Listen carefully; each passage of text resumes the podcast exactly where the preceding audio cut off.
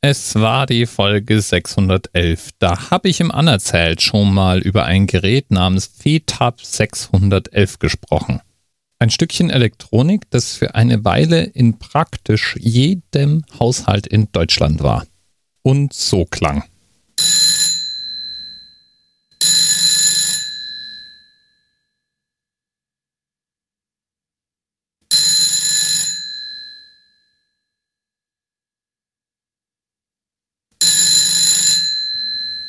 Geht es dir eigentlich auch so, dass diese Klingeltöne scheinbar immer länger und ungeduldiger werden?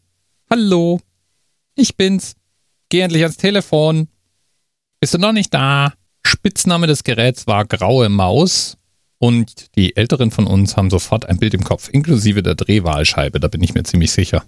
Produziert wurden diese Telefone ab Mitte der 60er bis Ende der 80er Jahre. Und es stellt sich raus, dass die Postfirmen der damaligen Zeit anscheinend überall dieselben Vorstellungen von Design hatten. Oder die Kunden. Die sahen nämlich regelmäßig im Fernsehen, wie in Amerika Telefone auszusehen hatten. Da ist es irgendwie nur logisch, dass die Telefone in Europa irgendwann anfingen genauso auszusehen. Eben wie unsere graue Maus.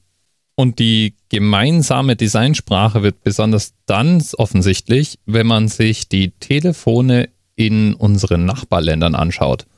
Wie zum Beispiel dem Telefon, das als heutiger Themenanker dient und in Großbritannien produziert wurde. Wie in Deutschland war auch in Großbritannien die Post dafür zuständig, die Bürger ans Telefonnetz anzuschließen. Oder das General Post Office. Und es war dieses GPO, das ab den 20er Jahren des letzten Jahrhunderts auch damit beschäftigt war, Telefone zu produzieren und meistens als Leihgaben an Kunden herauszugeben.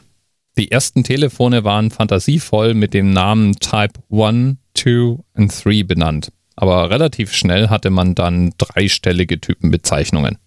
Es gab verschiedene Designs und am Anfang mussten Telefone ja keine Wählscheiben oder Tastenfelder haben. Aber das Design, was wir im Kopf haben, wenn wir an diese klassischen Telefone denken mit der Drehwahlscheibe vorne dran, das kam in Großbritannien Ende der 50er auf den Markt. Inspiriert eben von amerikanischen TV-Shows mit Kordelanhörer und möglichst langer Schnur, damit man es rumtragen konnte. Das Gerät, um das es uns heute geht und auf das Themenpaar der Ehre hinweist, das GPO 746, wurde eben von solchen Geräten inspiriert, nochmal neu überarbeitet und modernisiert, aber ist im Prinzip genau dieselbe Art von Gerät mit Drehscheibe vorne dran.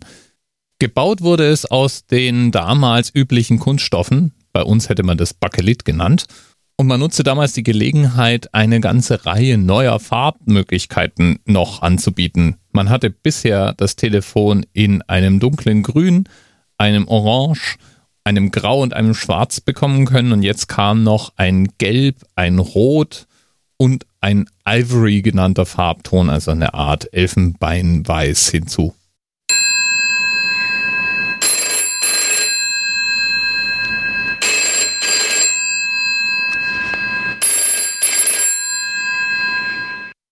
Ja, der Klingelton ist zwar weniger drängelnd, dafür aber schmerzhafter. Lieben Dank an Themenpate Eri für den Hinweis auf das GPO 746 und danke für die Gelegenheit, noch ein weiteres Mal über Drehscheibentelefone zu sprechen, wie schon in Folge 611. Bis bald.